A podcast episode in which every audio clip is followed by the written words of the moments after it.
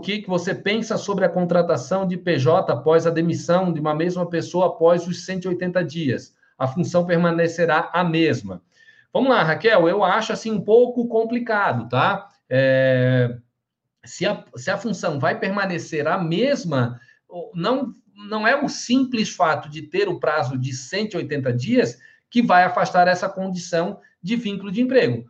Um, porque é o seguinte: o vínculo de emprego é, com o preenchimento dos requisitos ali, ou vai estar presente ou não. Se ele vai desempenhar a mesma atividade, certamente vai estar presente, porque ele já era empregado, ainda que um, dois, três anos atrás. Mas se o desenvolvimento é da mesma forma que anteriormente, é que o sinal que os requisitos estão de fato presentes. A subordinação jurídica, o trabalho não eventual, a onerosidade. Então, assim, é, ele pode ser, você pode utilizar essa ferramenta ou, ou esse critério de prazo de 180 dias para recontratar alguém que já foi empregado, mas certamente para diminuir o risco de um reconhecimento de vínculo de emprego, é necessário que haja uma modificação na forma de desenvolvimento dessas atividades, especialmente para separar ali, jogar fora, tratar de uma outra forma a questão da subordinação jurídica. No teu exemplo aqui, se ele está trabalhando com a mesma função, do, presumo que da mesma forma, certamente o vínculo de emprego é, seria reconhecido. E daí, como eu falei, não é nenhuma questão temporal. Ele poderia ter sido empregado há dois anos atrás e a empresa resolveu contratá-lo